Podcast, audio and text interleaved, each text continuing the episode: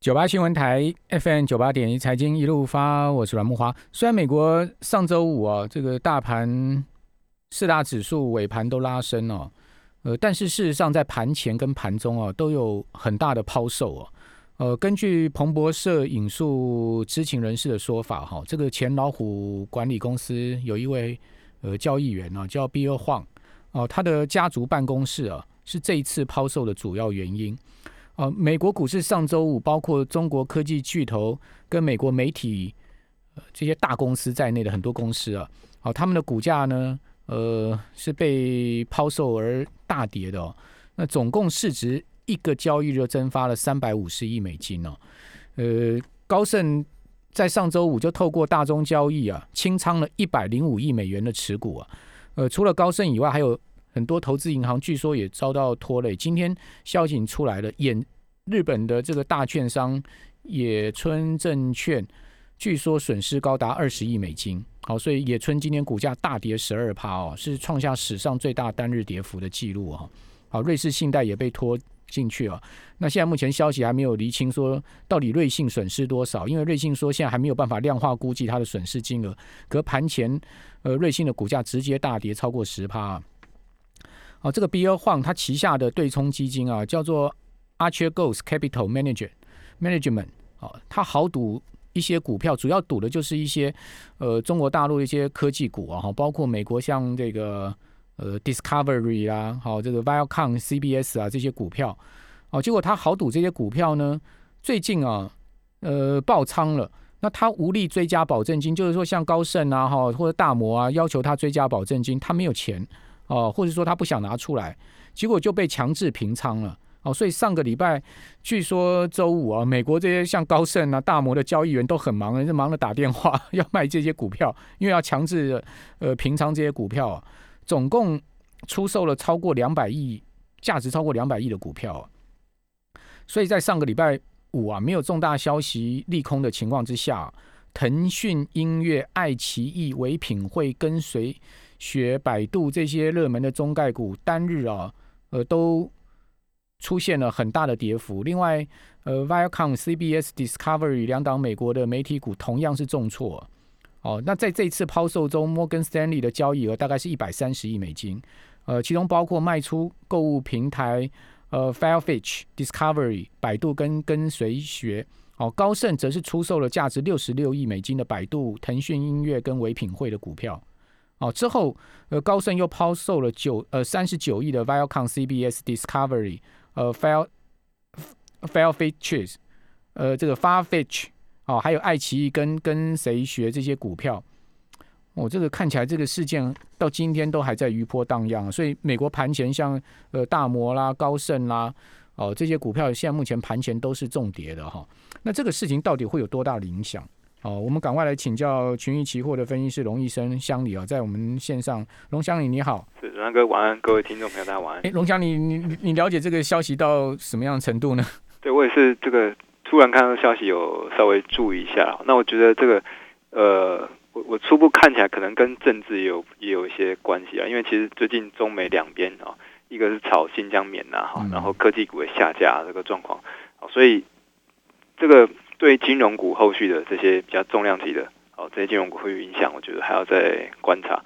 不过美股其实看到上个礼拜五的时候，道琼跟 S M P 都是突破了历史新高，那台股今天的收盘也突破了历史新高，好，所以我觉得这个影响短线观察一两天，那如果没有太特别牵扯到哈其他的这个状况，应该是对台股影响是还好的。对对，美股可能也是个别股票的影响，对不对？哦，看起来大盘虽然说现在目前盘前是下跌，不过跌势还好了。是哦，不哦，这些美国的这些呃投资机构等于是损失大了哈。嗯，那可能就是呃杠杆没有拿捏好。像我们做期货或选择权交易，都会用到呃保证金交易啊，或者是杠杆这样的方式去融资交易嘛。对，那他可能呃杠杆没有拿捏好，然后。太重仓的时候啊，可能就就造成因为短时间亏损。对冲基金的杠杆通常都是百分之两百以上啊。嗯，哦，就像刚刚讲这个 B O 黄这个人，他的所操盘的对冲基金，像一般来讲，对冲基金杠杆都都是在百分之两百以上。那谁谁放账给他们？就是像大摩啊、呃瑞信啊、野村啊放账给他们嘛。对，好，那一旦他们买进了股票，如果出现了暴跌的话，好，那这些放账的投资银行啊或券商啊，就会要求他们补保证金嘛。那如果你保补补不出来怎么办？断头。对，就跟说断头还赔不够。对，断头赔不够再追加嘛，对不对？对，那可能就会像像刚提到野村啊、瑞幸，可能就有一些 认野心自己就要认栽啊，要先赔，对不对？你你你你你这个手上的，毕竟你是你的这个是你借钱给他的。对的，这个也是一个大大大的一个消息哈。好，那上个礼拜美国四大指数呃周五都拉涨嘛，哦，不过纳萨克指数还是连两周下跌，哦，上周跌幅是百分之零点六。那美国科技股能稳住吗？对，我觉得最近呃科技股呃在三月的时候啊，三月初的时候就受到美债殖利率飙高这个因素影响。那现在来到将近四月，那拜登将在这一周三会公布三兆美元基础建设的一些详细方案。那如果我我认为这个方案一出来的话，可能还是要有人买单的。那谁来买单呢？有可能就是科技股要面临到加税这样子的问题啊。所以看到很明显的，在最近呃一个多月以来，科技股比船产啊哈，比金融类股还要来的弱势。哦，那我我觉得。在呃整个基础建设再开始推出来之后呢，啊，可能又会让整个通膨再往上升温，啊，那这科技股估值过高又会被拿出来讨论，所以中期来看，可能科技股建建议稍微减买一下，哈，这些科技类股会比较好的。嗯嗯嗯，好，那拜登三月三十一号要到这个冈都匹兹堡去发表他的这个所谓三个 B 的计划嘛？是啊，这个 Bill。Better back，叫做美好重建，或有人翻成重建美好。哦，就呃，这个计划分成两大部分呢，一个是基础建设的部分，像铁铁路啦、桥梁啦，哈，或者是电塔这种所谓的重建；另外一部分是社会建设，好像是学校的建设啦等等。好，那拜登预估呢是先公布第一部分，就是呃这个铁路啊、呃桥梁啊这些的这个重建计划。那这一部分的计划金额大概是一兆美金。好，那呃，会带动整个原物料族群再次往上走高吗？对，那其实看原物料的这些水准呢，今年以来都有这样子缓步往上走的状况。那钢铁股啊，在呃去年时候其实有反映过一波。那其实，在进入到今年，塑化类股啦，哈，还有像最近比较强势的纺织类股，最近都有这样子表现状况。那也因为其实整个国际的运费啊持续往上涨，所以我觉得今年通膨这个议题应该会。呃，持续的被拿出来讨论。那尤尤其看到最近钢铁股也有这样蠢蠢欲欲动的状况。那不管是现货啊或期货，都有类似的商品可以可以做操作的。钢铁类股好像整理一段时间，对不对？感觉起来好像最近慢慢有要转强的味道。对，钢铁也也整理了大概一个多月、两个月左右的时间了。那这一段期间其实就进行回档休息啊。可是我们看到。呃，不管像是拜登基础建设啊，或中国的一带一路啊，整个在疫情开始恢复呃实体的经济之后呢，都有利于啊钢筋啊、水泥也好，这些铁矿砂等等的哈这些需求，所以我我认为钢铁其实在今年的下半年应该还是还是有戏可以看的。嗯，好，那你刚刚说有一些相关的商品是大致是哪一些呢？对，那除了现货之外呢啊，呃，期货也有这样子一个。铜的商品啊，通常我们讲说铜博士嘛，就是铜它会呃基础建设反映了整个经济是不是往上啊走稳啊，在加温这样状况。那纽约交易所的纽约铜期货呢啊，也可以当做是呃交易的一个商品。那纽约铜期货呢，它的保证金稍微高一些哈，是六千零五十块美金啊，相相近大概台湾台币的大概是七十八万的。然后它的呃，跳动呢是每一跳是十二点五块美金，嗯，那所以呃一一天下来啊，一天下来涨跌幅可能大概就五百到七百美金，七八百块美金，那也也不少啊，所以它算是一个规格比较大一点的商品哈。那不过如果呃站在比较长线的角度来看呢，铜目前是刚好回到一个呃近期相对低档位置，那那包括像如果呃未来基础建设再推出了哈，那下半年通膨在增温的话呢啊，那铜的的这价格应该还有在机会过今年的高档，嗯，好，那现在刚好回到一个相对可以去长线布局的位置。嗯，好，那这个嗯呃，铜没有小一点合约的期货商品吗？对，铜铜它就是只有就 only one，对这个 size，这个蛮大的哦，这个对对。波动波动一一一上来的话，哇，那这个呃当日可能它的这个呃正负正正负的亏损或赚就会有明显的一个情况了哦。对，好哎，那呃台股上面一些铁呃这个铜的相关股票跟呃钢铁股最近也有机会有走稳往上的机会吗？对台股跟铜比较相关，就第一铜啊，但第一铜它呃并不是直接跟呃铜价格这么联动哈。那另外其他像钢铁股啦哈，中钢啦哈，中红啦哈的呃低钢啊等等哈，这个都是最近开始在整理哈，整理好一段时间的哈。那我相信如果呃下一波好当钢铁类股哈有这样子这个走势的时候，那这些指标股有机会再表现。那因为现在大家重心还是比较习惯放在电子股身上啊，因为毕竟哦，那台湾尤其看到前一波的 IC 设计中小型的 IC 设计比较强势，然后大家都会呃比较习惯于这样子的一个涨跌速度比较快哈。那尤其现在当冲占比比较高，好就习惯这些涨跌幅比较快进快出啊。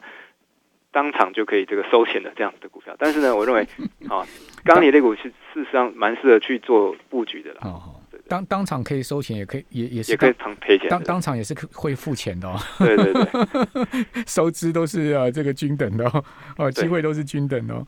好，那油价是连跌三周，对不对？对，那油油价的话，最近哈就是呃从大概六十五块的高档啊，现在回到大概五十七块、五十八块左右了哈。但预期今年的呃疫情开始啊恢复解封之后呢，那整个经济活动哈，用油的需求啊，我觉得会恢复到往年这样的水准啊。去年油价负油价暴跌啊，主要就是因为疫情的关系。那现在这样子的利空啊已经消除了，那接下来也进行到夏季这样子一个用油旺季。对，那预期油价未来呃还是有机会再过前波高点的。那现在刚好回档一个比较适合去做投资的位置啊。好，油价是连跌三周哈，美油上周跌幅是百分之一点一五哈，每桶跌到六十点七八。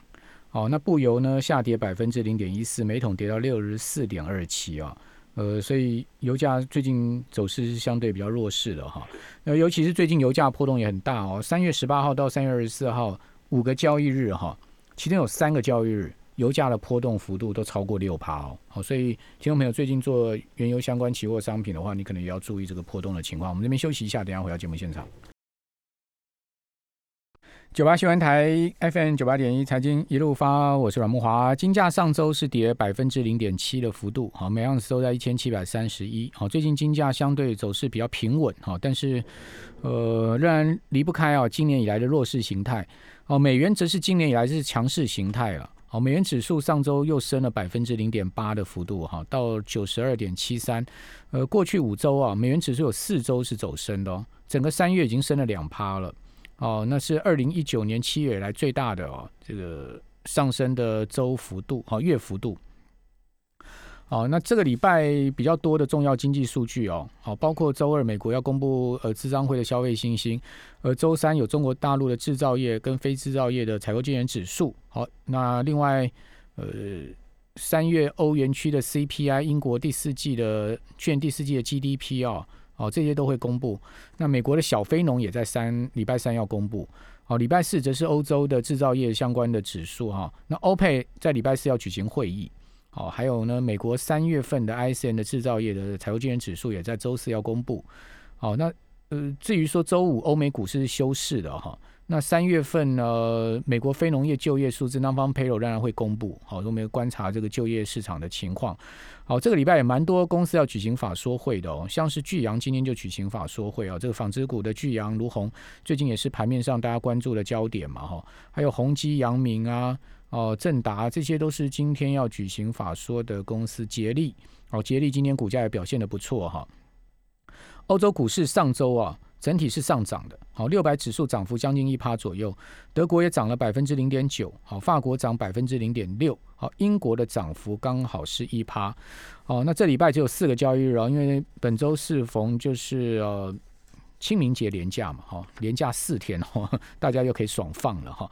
好，那呃连假会不会影响到股市呢？我们继续来请教群益期货的龙医生乡里，呃，乡里怎么看这个呃，欧美跟台湾这个礼拜都要放假嘛，对不对？对，那台湾礼拜一又放假，还多放一天，连连的放两个交易日了哈。对，五跟一都放假。对，对，那我觉得就是在放假期间，第一个要注意呃，非农非农啊，PMI 刚提到这些数据在，还有就是拜登他的整个呃三兆美元这个基础建设哈的实行的重点啊方案啊会怎么样去做了哈。那市场上现在也有人说，哎，会不会清明变盘啊？清明变盘啊？我我觉得这个呃。目前看起来电子股暂时止稳了哈，就是台积电，啊，目前第一档已经是有有撑的哈。那今天也是收盘价，呃，创下了最近的新高，收盘价创下历史新高了哈。今天台股的的加权，那贵贵买指数也是比较强势的。好，那我们先不先不先把讲到清明，先讲到最近这一周三结算的周选的哈。周选现在在扑克血的部分来到一点五啊，这个是。很久没有看到在周选出现一个这么强势偏多的一个数据啊，也是在选择权的筹码有点高空行情嘛。对，选择权筹码看起来，起码周三之前就这两天，周三之前你是应该可以放心的啊，去拉回偏多的。那现在 put 的 put 减掉扣的总量也差了大概六万口，嗯，好，这个是相对蛮偏多的一个数据的。嗯。那在月选，所以这个礼。这这这一这个礼拜的周全有可能出现倒装吗？倒装我我觉得是应该还不至于，但是呢，哈起起码高档应该是不会不会低太多了。因为你在上个礼拜你去 sell call 呃一万六千五百点的人，今天都被都都都被吃到了。对，其实庄家从大概上个月的月选结算，大概都是收区间，都是两边转的这个状况。对啊，但是这个礼拜就是整个突彩了。对，那尤其现在波动比较大的话，哈，建议做卖方的朋友们要小心做好防护了。对，是。那台指的话呢，啊，现在的呃，现在的这个 VIX 啊，就是台台湾的这个期货的波动率啊，大概是在十八左右啦。那未来没有看到大概二十三到二五这样以上的水准，整个盘势呢也是有利于多头的。那现在的引诱就是。融资稍微有点高啊，现在融资已经来到两千三百亿了，从一路从那一千九、两千、两千亿，好，现在已经到两千三，不知道未来会不会看到五两千五到三千亿。散户多头信心满满啊。对啊，对啊，那多头都是这样缓涨、缓涨急跌的哈。那总是，可是这融每一次这个跌下来的时候，其实这一波融资也没有减少太多啊。这个就是一个要要再观察要。所以呢，你呃，你综合。你你觉得盘势到底是如何呢？我觉得盘势还是偏多了，嗯，但是追高的话，你可能就会容易短套。那建议的话，就是拉回去布局一些呃船产啊，相关比较比较安全一点、有有的机会的这股票。对，嗯嗯嗯。那船产你比较看好什么族群？对，那船产的话，像刚提到钢铁啦、哈纺织啊，好，那包括像今年的话，日本啊也有奥运这样题材，好，那还有像制鞋类，这些都是。在疫情期间，可能大家没办法出门，然后呢，都是可能要呃在线上的这些活动，或者是宅经济这些的股票。那一旦解封之后呢，那就有机会转到实体的经济的这些股票。那另外像如果还是喜欢电子股的听众朋友，可以考虑一下电动车的这个题材。我觉得今年还是会持续的，持续的进行的。嗯，对。那像今今年的。红海的这个 M H 平台啊，之后虽然它车子还没造出来了哈，但总是有一个话题哈，都是会有一个延续性的的这个题材。那包括像和硕的呃童子贤董事长也开始啊往电动车这个方面去做发展。好，所以我认为未来一年电动车跟呃这个船产相关，可以去注意一下。好，那入股止稳了吗？上周。呃，上证指是全周结束了连四跌啊，这个过去四周都下跌，但上周是涨了百分之零点四，呃，深成涨百分之一点二，创业板呢则是上涨百分之二点七七哦，结束了连续五周的下跌，所以入股港股这一波跌得很惨嘛，嗯嗯，那现在真的止稳了吗？我觉得这样初步看起来应该是止稳了，尤其呃以期货角度来看的话，三月份期货刚好是呃到明天要结算的。就三月份应该就是整个整个空头的企业还蛮蛮旺的。那从大概开开红盘之后啊，二月中之后入股就一直杀杀到现在。那像现在的呃两会也告一段落了，好，那整个中国应该就会往它的下一个阶段的计划去去实施让让整个中国这个 GDP 可以好再达标了哈。所以我认为以这个长期的这个多头市场来看呢啊，现在回到这位置算是可以去中低价位去进场的一个位置了。那毕竟其实，在呃整个中国开始转型之后啊，哈，它的都是靠整个内需的市场。那包括像现在在代工的部分啊，也在收购台厂了哈，然后也开始要去发展国内的哈这些电动车产业啊。所以我觉得入股这边是可以做一个中长线布局的。好，因为上上周有一个。重要的经济指标就是景气灯号亮红灯嘛，那那个综合判断分数也到了四十分，四十分很高，因为它是呃三十二年来最高分。你回推上一次有到四十分是一九呃一九八七年，那时候台股要上万点那一波疯狂行情的时候，所以这景气真的是全面非常好的情况吗？对，尤其看到最近台币哈的，虽然最近有开始。贬回来了哈，可是到今年三月之前，台币一直都是很强势哈，这样子状况。那外资其实从去年以来啊，就从二零二零年年初以来到现在，已经卖超台股卖了八千亿了。但八千亿台股却是在持续创高，显示有更大的力量哈，更大的买盘进来。好，那持续在台湾这个市场呢哈，去去投资哈。那也因为呃晶片呐哈。晶圆代工这些，在全球晶片荒啊，非常的缺啊。那我觉得台湾在整个呃半导体产业哈的电子业来说啊，就成为很多的资金都会想要来投资台股啊。嗯，好，呃，所以最后您对呃我们的听众朋友最近呃最近不管期权或者是说现货的操作的建议是什么呢？好，那我觉得呃最近因为类股轮动速度比较快啊，那如果看到短时间急涨的这个股票，建议不要再。在过度的追高哈，那采取拉回去做布局的这个方式哈，不管买绿不买红了哈。对，就不管像是刚刚提到船产啊哈，或是看好一些电子股啊，都是尽量不要去追了，因为毕竟指数才刚刚要突破区间，准备要突破区间。嗯，好那电子股还在台积电联电还在相对比较弱势状况下呢，尽量不要过度追逐啊。嗯，好，非常谢谢龙医生相里。